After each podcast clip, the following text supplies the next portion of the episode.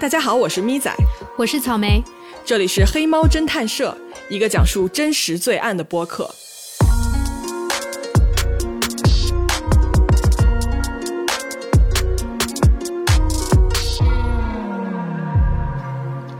Hello 啊，草莓，今天我们想说的故事啊，是一个毫无人性、杀红了眼的连环杀手的故事。哦，为什么想起说这个案子呢？这个故事啊，因为它让我真的就怀疑一个人究竟是什么样的原因，能够没有一丁点儿的道德约束，只要有机会就不停的杀人，根本停不下来的杀人，直到一直有人阻止他才可以。嗯，这个案子怎么说呢？真的是刷新了我对邪恶的一个认知，而且他会提醒我，真的回家一定要锁好门。就这么一个案件，是，来吧。我们开始今天的故事哈，时间呢，我们来到一九八四年，地点呢是美国的科罗拉多州。这一天啊是一月四号，在这个地方呢有一个叫做 James 的男的。这一天啊，他在晚上的时候在家自己做一个音乐录音带，就做磁带呗。嗯，对，就是一个很有年代感的东西啊，八十年代。当时呢夜呢已经深了，但是他也没有注意，大概到凌晨两点多左右。他一看，哎，时间太晚了，对吧？就赶紧过去睡觉。但是呢，他去睡觉的时候忘了一件事情，忘了关门。对，他忘了把自己家的车库的门给锁上，给关上。接下来发生的事情就是，不知道他过了多久。James 突然在睡梦中惊醒，他感觉左边的头部一阵钻心的疼痛，他整个人都懵了。然后在下意识中啊，他还用左手去挡了一下，然后左胳膊也是一阵剧烈的疼痛袭来。也就是这几秒钟之内发生的事情啊，James 整个人还是处于一个睡梦中努力醒过来的这么一个状态。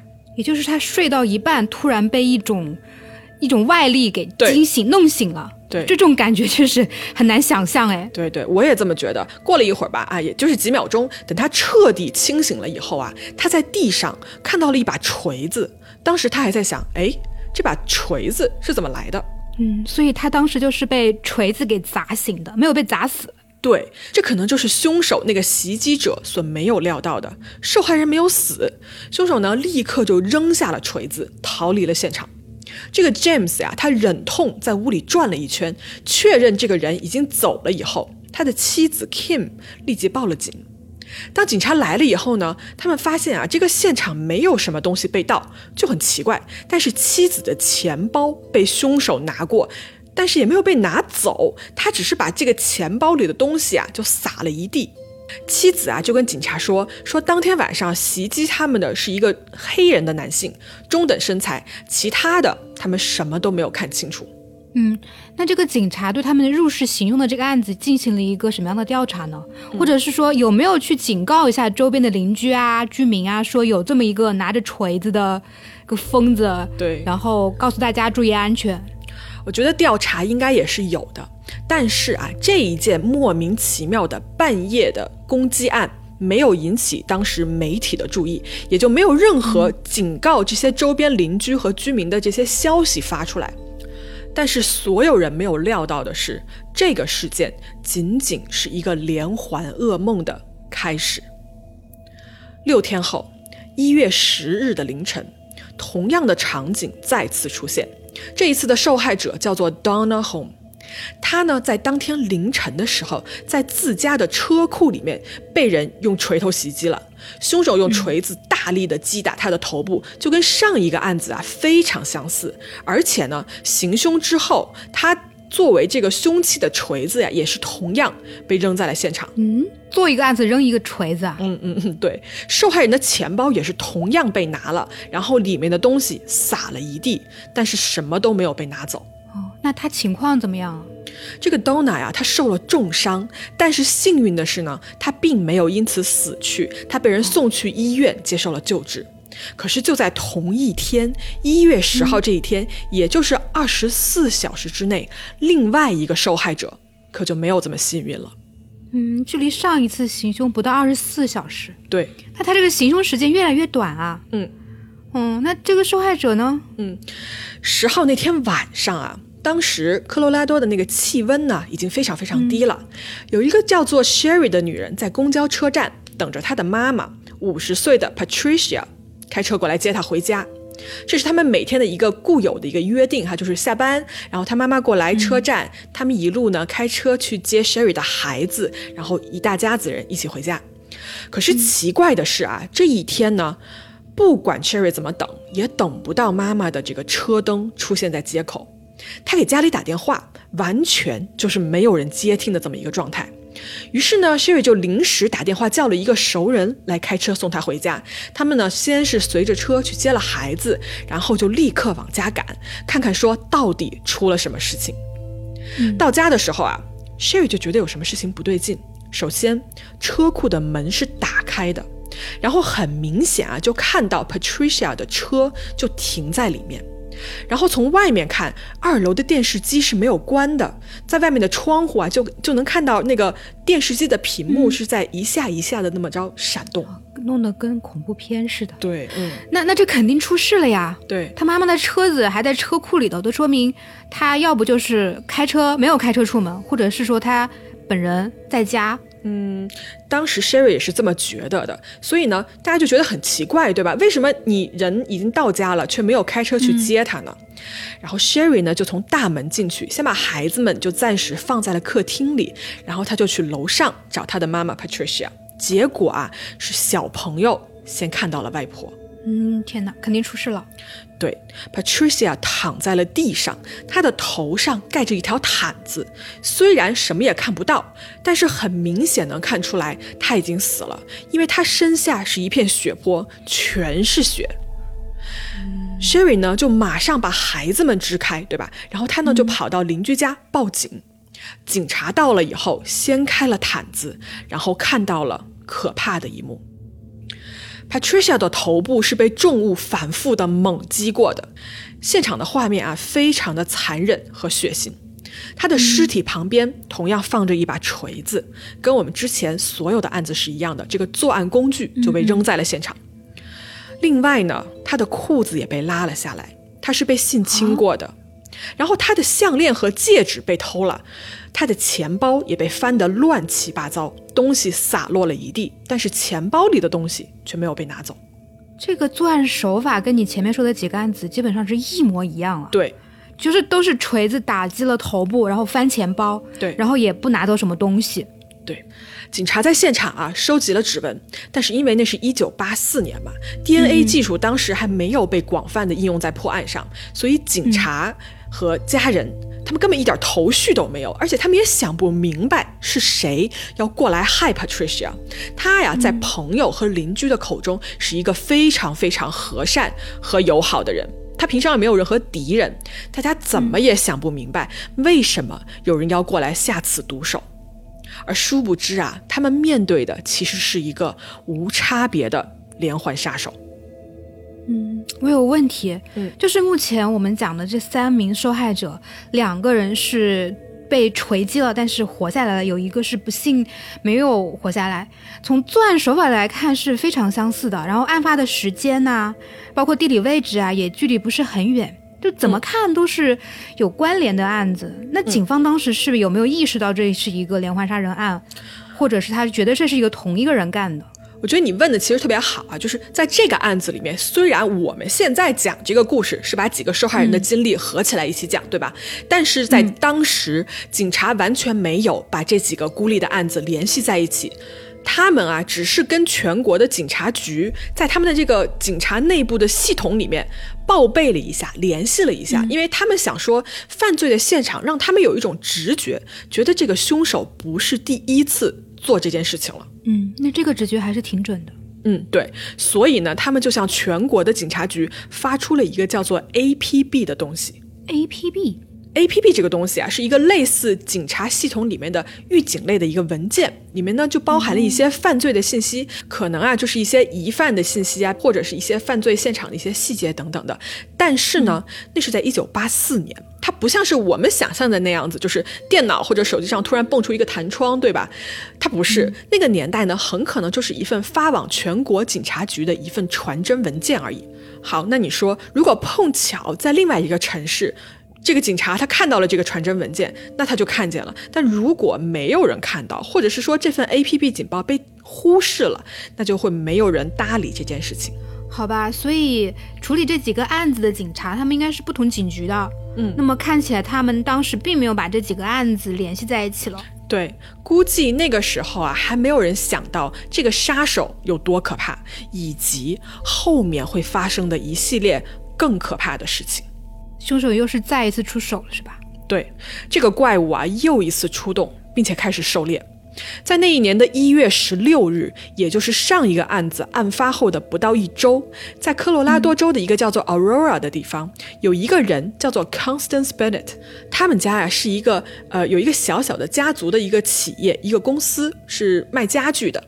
这天呢，Constance 呢，她正在店里工作，她突然接到啊她弟弟打来的一个电话，弟弟电话里说：“哎，你的儿子 Bruce 和他的老婆 Debra，这两个人应该今天要出现在店里上班的，结果两个人都没有来，打电话也不接。然后他就说：‘我问问你，你知不知道发生什么事儿了？’Constance 就说：‘哎，我不知道啊。’然后他也觉得很奇怪，因为这个不出现这件事情跟他们平时的这个行为是非常的不符合的。他们平常都会按时的出现，而且呢，因为他跟儿子啊住的不远，包括这个就是他儿子，然后他儿子老婆，对吧？然后他们这个家庭还有两个小女儿，都是住在一起的。所以 Constance 呢就决定开车回家看一看，到底是怎么回事儿。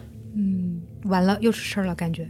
对，当他开车啊到儿子家的时候，首先他发现车库的门是打开的。他下车走近一看呢，发现车库通向这个厨房的门被打开了一点点。结果他推开那个小门，看到了一个非常非常可怕的场景。他的儿子，也就是这个屋子的男主人 Bruce，倒在了一楼去二楼的地上。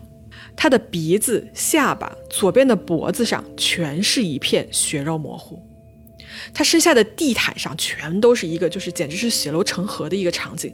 从他倒下的位置来看啊，感觉他是想要去跑到二楼，因为妻子和女儿都在二楼的楼上。可是呢，他还没有来得及跑到，就被人杀死在了楼梯的下面。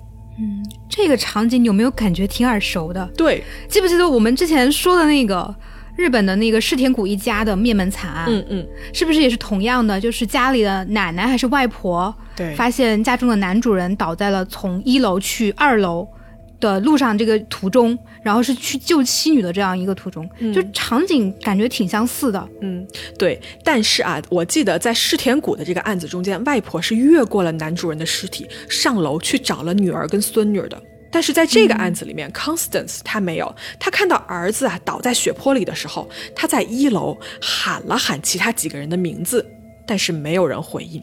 嗯，我觉得这个时候如果真的还有人活着的话，应该早就报警了吧。这个时候如果是安静的，那就是非常不祥的一种安静了。哎，你说到这个世田谷的这个案子，这个案子最近有一个新的进展呢。啊？什么？这个案子，警方不是一直用巨额的奖金寻找线索，还公布了一个通缉令嘛？对对最近呢，警方接到一个线索，是说有这么一个烤肉店的一个常客，在案发的第二天呢，他在商店街遛狗，正好就看到他常去的这家烤肉店的一个打工的小哥，一个店员。当时手上绑着绷带，然后这个店员跟通缉令里面公布的样子特别像，嗯，警方根据这个线索就找到了烤肉店的老板，还有店里面其他的几个工作人员，核实了情况。嗯烤肉店老板的回忆是，这个店员当时是二十来岁，一米七零左右。嗯想起来呢，是跟通缉令里面还是有几分相似的。就之所以说这个是个比较重要的线索，是因为这么久以来，这个案子还第一次对这么一个有名有姓的人去进行调查。嗯，不过感觉目前应该是没有掌握这个嫌疑人的下落的。如果是真的抓真的抓到人了，对比一下 DNA 就应该知道是不是凶手了嘛。嗯，好，这算是我们插播一个之前案子的最新进展吧，还是很高兴看到这个案子能有进展的。嗯嗯嗯，那我们还是接下来说我们现在这个案子哈。说回来，刚才呢说 Constant 在楼下叫人，没有人回应，他呢立刻报警。警察到了以后啊，去到二楼，发现妻子 Deborah 和两个女儿全都在楼上。他们怎么样了？妻子呢，在主卧的地上被发现，而两个小女儿，七岁的 Melissa 和三岁的 Vanessa 都在自己的房间里待着。七岁的 Melissa 被发现的时候，她是面朝上躺在地上的，她的双手被高举过头，然后能看到她的头部和身上都是受过钝器重击的。但是啊，我查这个案子查到这里的时候，让我更难受的是，七岁的小女孩，她的睡衣在腰部的位置被大力的拉开了，她是被人强奸以后再杀死的。我的天哪，这那另外那个三岁的小女孩呢？三岁的女儿 Vanessa 呢，在双层床的上铺，她也是被打的遍体都是伤，倒在一个血泊里。但是 Vanessa 没有死，她奇迹般的存活了下来。警察将三具尸体送去尸检的同时，在屋子里面展开了搜索。屋子里面能找到的只有一个陌生的鞋印。另外，你猜什么？嗯，屋子里的女士钱包同样被翻了，里面的东西撒了一地，然后钱包扔在了车库的门口。简直又是一模一样的标志性的作案手法。对，嗯，又是车库门没关，又是钱包。嗯。那警察的这个尸检报告里面是怎么说的？嗯，尸检报告显示啊，爸爸 Bruce 的头上被砍了十六下，是被钝器重击的痕迹。妈妈 Debra 右边的肩膀被砸了五下，脸上两下，然后有八下是在头上。她的整个头骨啊、下巴什么的全都被砸碎了。同样，七岁的女儿 Melissa 也是头上被锤子重砸了九下，并且法医的鉴定显示，她确实。是被性侵了，我的天啊，这个案子的性质也太恶劣了。是啊，所以这个时候呢，舆论就开始爆炸了。警方呢也决定做两件事情。首先，他们向公众来求助，说请知情者或者是目击者帮忙提供线索。警方当时啊是锁定了那附近区域的一些新搬过来的一些嬉皮士。另外有报道说，警察当时是在寻找一个黑人男性。黑人男性，对。那你之前说的第一起案件，受害者的妻子也是跟警方说，说袭击他们的是那个黑人男性，是不是？对，也就是相似的嫌疑人。嗯，那这个时候警方是不是应该把这个案子开始穿起来了？终于穿起来了。唉，警方呢到这个时候确实是醒悟了哈，他们呢相信这个时候他们要找的是同一个凶手，但是因为当年的那个 DNA 技术什么的还跟不上嘛，他们只能比对现场的指纹等等来做一些类似这样的事情。同时，警方的热线电话呢也被打爆了，就市民啊纷纷打进来，就想提供帮助。有记录显示，当时警方问询了六个嫌疑人，但是呢没有逮捕任何人。而就在这座城市陷入了一个恐慌的时候，警方突然不着急查案，而是把警力投入到了另外一件事情上面去。另外的事情，这个时候有什么比查案还要重要的事情呢？有的，你看啊，警方通过梳理线索，他发现了一个规律。这个凶手啊，他的行凶规律是每隔六天就要出来杀人。我们回忆一下，第一次案发是一月四日，James 被袭击，然后在第六天，也就是一月十号，先是 Donna 被袭击，然后稍晚一点，Patricia 被杀，再过六天，也就是一月十六号，四口之家几乎被灭门，只留下一个三岁的。重伤的小女儿，果然是，嗯，每隔六天都要出来杀人。对，都想想这个是不是跟他的工作有关呀？就是到了休息日出来杀人之类的，也有可能。所以呢，就是在一月二十二号这天，警方就通知全城说，请所有的居民一定要小心，锁好家里的门，不要大意，请你们留意身边一切不正常的事情，然后一旦有任何蛛丝马迹，请立刻联系警方。同时啊，警察也把所有的警力派去街上巡逻，到处查看，说有没有异常。整座城市都人心惶惶，大家都在害怕，说自己是凶手的下一个行凶的目标。嗯，这种无差别的杀人案真的是太恐怖了。对，因为你没有人知道你自己是不是就是下一个。嗯，所以当天晚上出事儿了吗？哎，没有。那天晚上啊，就如同每一个正常的晚上一样，静悄悄的。没有任何事情发生，那这样子更可怕。嗯，就是你明明已经预判了这个行凶的一个规律，然后这个规律突然又变了，对，就变得没有规律，还有没有可预测性可言了。对，那这个时候就有可能是任何时候都可能发生命案。对，当时啊，Aurora 这个城市啊，整个就处于一个惊恐的状态中。然后当地的警察呢，也向 FBI 求助。两周内，FBI 就到了科罗拉多。然后这里面有一个警探叫做 Walker，他对这个凶手的分析和侧写啊，提出了一个理论。什么理论？他觉得，首先，这个凶手不是一个属于会精心谋划、有策略、有计划的这么一个杀手。他进到屋子里，对吧？他也不拿什么值钱的东西，因为你想想，当时八十年代，音箱啊、什么电视机，这就是非常非常值钱的东西了。但他都不搬，很可能就是因为他并不知道怎么搬动这么大件儿的值钱的东西。嗯，所以他的目的有可能就不在劫财。对，而且呢，警探 Walker 就分析说，他说这个人应该是有犯罪记录的，很可能之前是很小的记录，比如说闯入私人住宅之类的，他很可能在闯入的时候被抓到过，所以这个时候他就开始带上了锤子，而且这个凶手呢，也应该是有过暴力史或者酗酒史，或者是吸毒史的。他没有作案的同伴，并且可以说他没有什么技术，因为他只会找那种，比如说车库门没有关的房子，或者是门没有锁好的房子，然后直接开门就进去，随机的犯罪。什么叫做随机的犯罪呢？嗯，他的分析提到说啊，这个凶手就是随意的找目标，他怎么去找那些没锁的门的呢？他应该就是走在街上，路过每一家的房子，他都去拧一下门把手，看谁没锁，没锁的他就进去杀人犯案。所以警探啊，就跟当地的警察说：“说你们呀，不只要去找这些受害人家里门锁的指纹，他们附近所有的邻居的门锁上，很可能也有这个人的指纹了。所以他基本行为模式就是一排屋子一直拧过去，每家都试一下。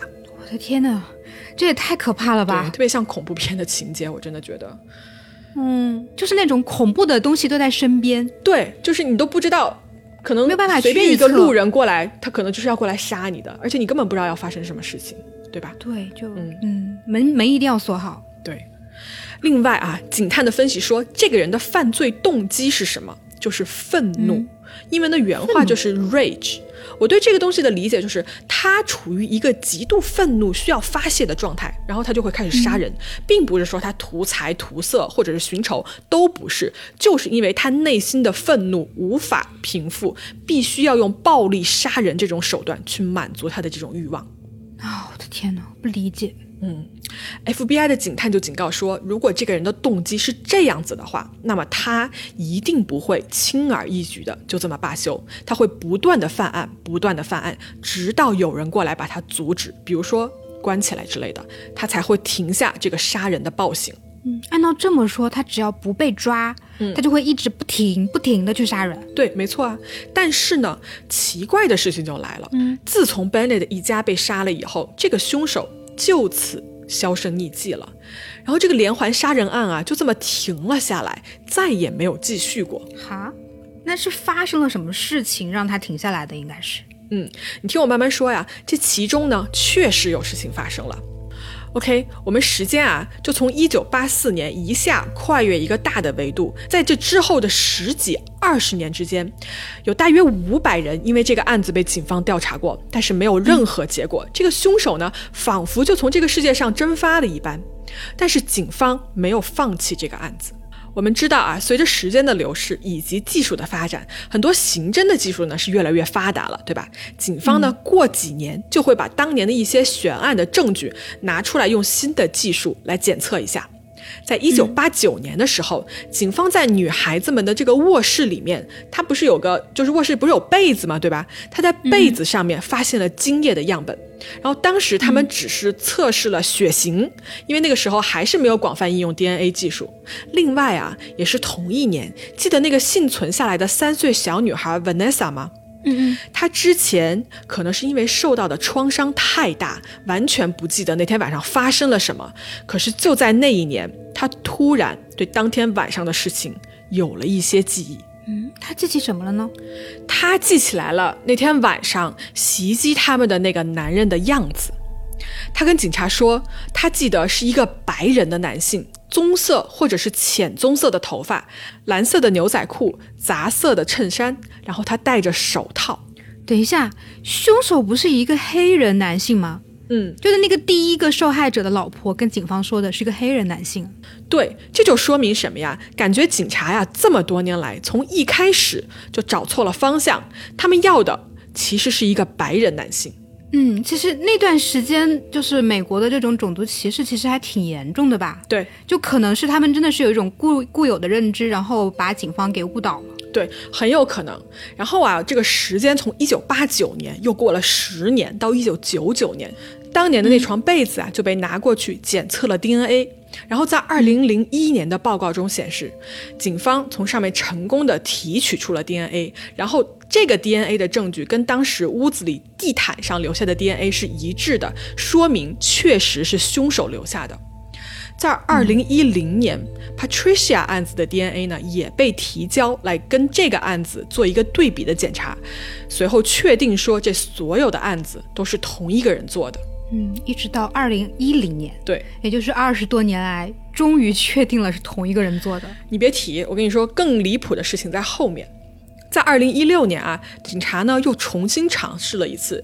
这一次啊，他们试图用这个基因来检测，或者是说来预测一个凶手的长相。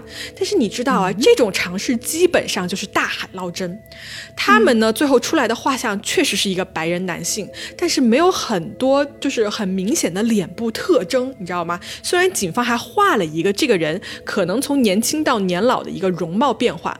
但是，毕竟三十多年已经过去了，我觉得依靠这个 DNA 来检测出来的画像，想找人确实是有点太难了。嗯，那确实有难度。可是呢，直到二零一八年的六月的一天，警方接到了一个他们等待了多年的电话，科罗拉多州震惊全州甚至是全美的这么一个连环杀人案，凶手终于被抓到了。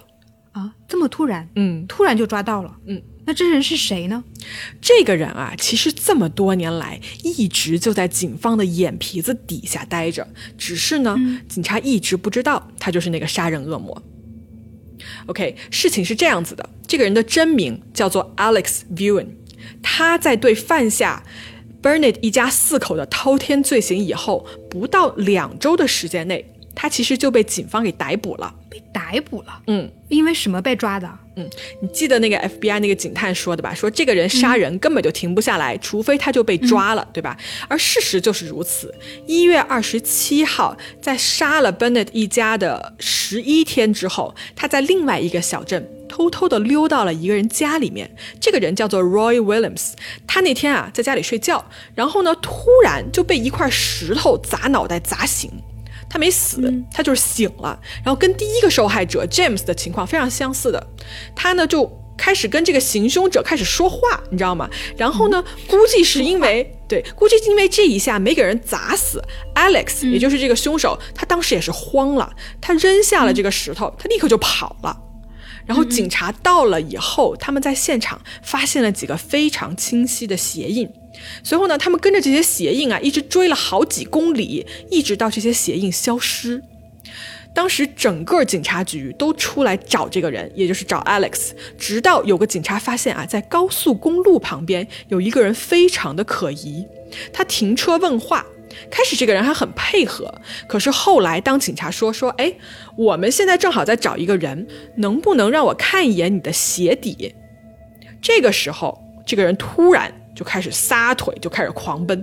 哎，我插一句，这个是不是也挺像我们？就是最开始我们录的那一期，有个哥伦比亚连环杀手。对对，嗯，他被抓的时候也是在高速公路上，然后就突然被拦住了，然后被逮着了。对啊，可不嘛。警察这个时候啊，就看到他开始逃窜嘛，就知道这个人肯定不对劲。于是呢，在三十分钟之内，Alex Viewing 就被抓住了。他被起诉的罪名是谋杀未遂。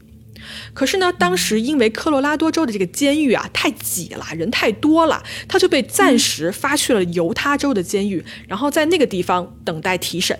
等一下，我问一下，嗯，这个时候是距离就是第四起的灭门案还没有多久吧？对对，嗯我，记得你说当时警方不是发了一个那个叫 P A P B 的一个预警信息嘛？对，那这些在高速路上抓他的警察，那肯定是没有看到那份文件吧？嗯，不然的话，他们肯定会把它联系起来的。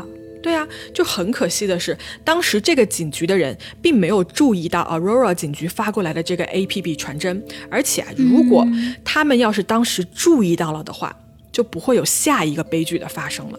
嗯，是被抓了吗？他怎么还有下一个悲剧？是他确实是被抓了，可是这个人 Alex Viewing 他越狱了。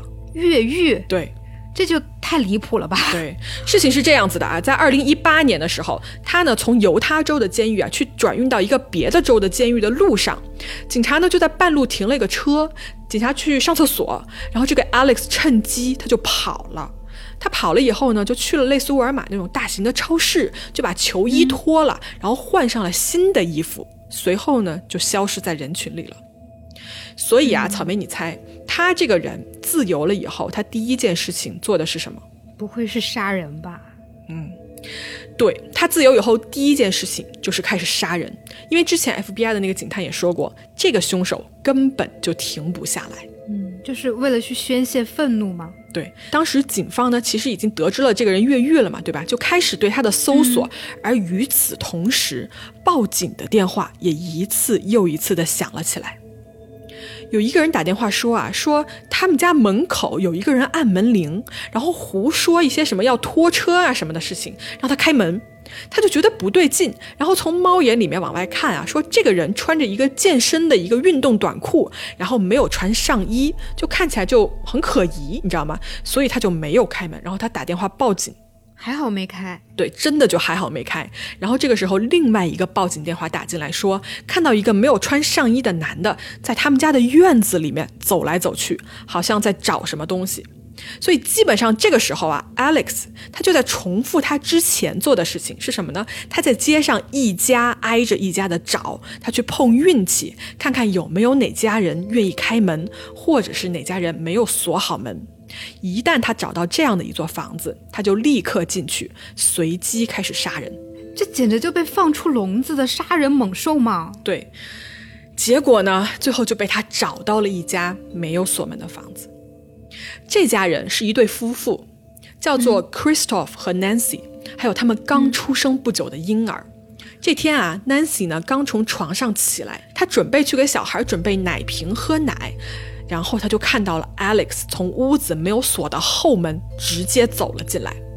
他迅速跑到卧室去叫醒还在睡的丈夫，可是当他进入卧室的时候，Alex 也同时跟了进来，一进来就立刻用锤子开始砍还睡在床上的丈夫 Christoph。这个时候啊，妻子就冲在前面保护丈夫，结果她的胳膊啊就被砍得整个手臂手腕处没有一处是完整的骨头，而她全身都被砍得遍体鳞伤。当时呢，他也立刻想打九幺幺报警，但是 Alex 呢就立刻追了上来，继续袭击。Nancy 就只好躲在床下面，用装死来逃过一劫。然后 Alex 在完成了他杀人的这个行为以后，逃离了现场。大约两天后啊，他在距离十几公里以外的地方被搜索他的警察找到，而且呢，这一次啊，他被抓了以后，在次年的二月终于被提审了。陪审团对他的裁定是罪名成立。然而啊，就是这个罪名成立，只是目前这个袭击案的罪名成立。在这个时候啊，其实并没有人知道他就是科罗拉多州最臭名昭著的连环杀人凶手。所以这么多年来，警方一直在找他，嗯，而他就在监狱里面，就在警察的眼鼻子底下待着，还没有被发现。是，就是这样。可是我就想不明白了，二零零一年的时候，警方不是已经提取出案发现场的 DNA 了吗？对啊，你说为什么就不跟他的那个 DNA 比对呢？比对一下不就知道了吗？嗯，事情是这样子的啊，在九十年代的中期，内华达州确实立法说，所有入狱的囚犯都要收集 DNA，但是这个法律啊，只对在他颁发之后入狱的这些囚犯有效，而在那之前入狱的囚犯。还是不需要收集 DNA 的，而 Alex 是在一九八四年被捕的，也就逃过了这一波。随后呢，在二零一三年的时候啊，他们又增加了一个补充的条例，说，哎，那不如我们把所有的囚犯都测一遍，对吧？看看能不能，呃，比如说什么悬案啊、没有破的案子呀，也许能有新的线索。嗯，说明这个 DNA 的技术在这个案子上真的还是挺关键的。是，虽然话是这么说啊，但是更离谱的事情就来了。这是二零一三年的事儿，对吧？Alex 关押的那个监狱对于这个补充条例根本就没当回事儿，直到说上头有人来到这个监狱，强迫他们把这个工作完成，他们才去做。而这个时候就已经是五年后了，二零一八年，结果你猜怎么着？刚一测，哼，几十年的这个悬案，这个科罗拉多州最有名的连环杀人案，瞬间真相大白。唉，就我真的挺为受害者的家人感到气愤的。嗯，就等了这么多年，也煎熬了这么多年。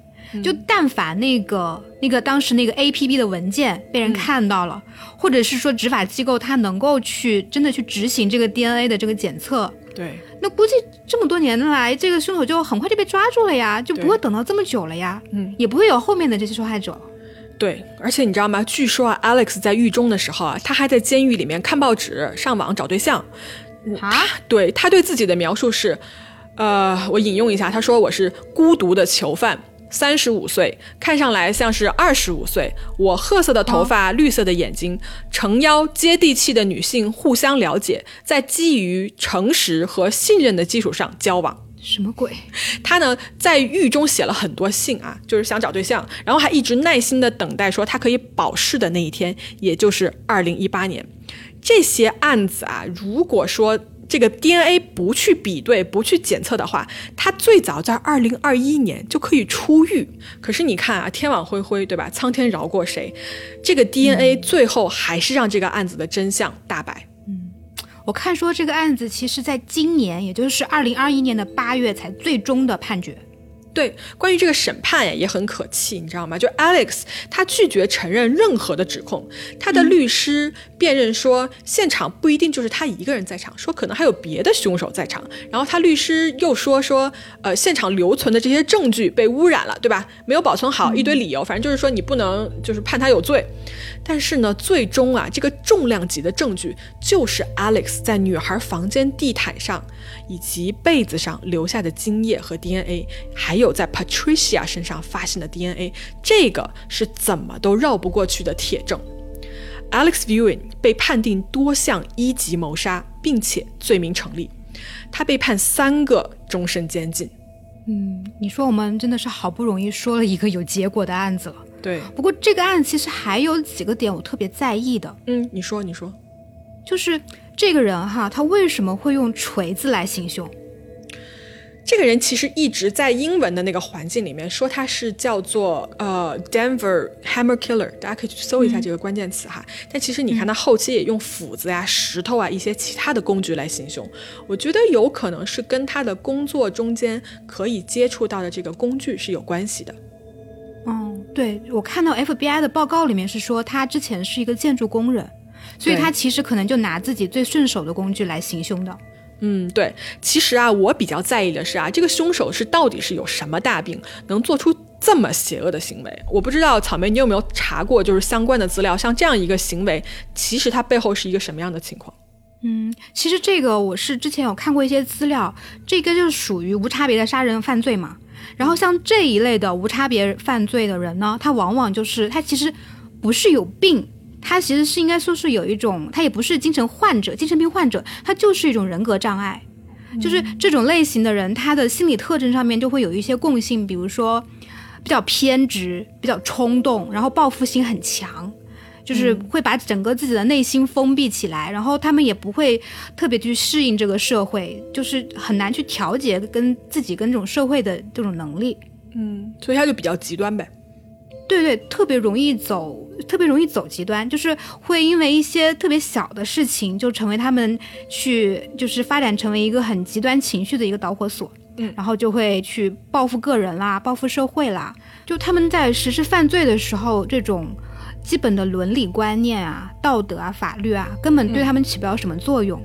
这类人他们的病态心理可能是跟他们的人生经历，或者是之前遇到的一些挫折有关。所以作案的时候，他们就是去发泄自己的愤怒，然后指向这些愤怒是指向他遇到的每一个人的。嗯，所以就是无差别杀人这样的情况下。对，嗯，不过呢，好在啊，这个人 Alex Viewing 他这辈子，甚至说他三辈子都要在监狱里待着了，再也不会出来害人了。好了，今天的黑猫侦探社呢，我们就先说到这里。如果你有什么自己的想法和意见，欢迎在评论区或者来我们的粉丝群里面跟我们一起聊天。那么黑猫侦探社，我们下期接着说。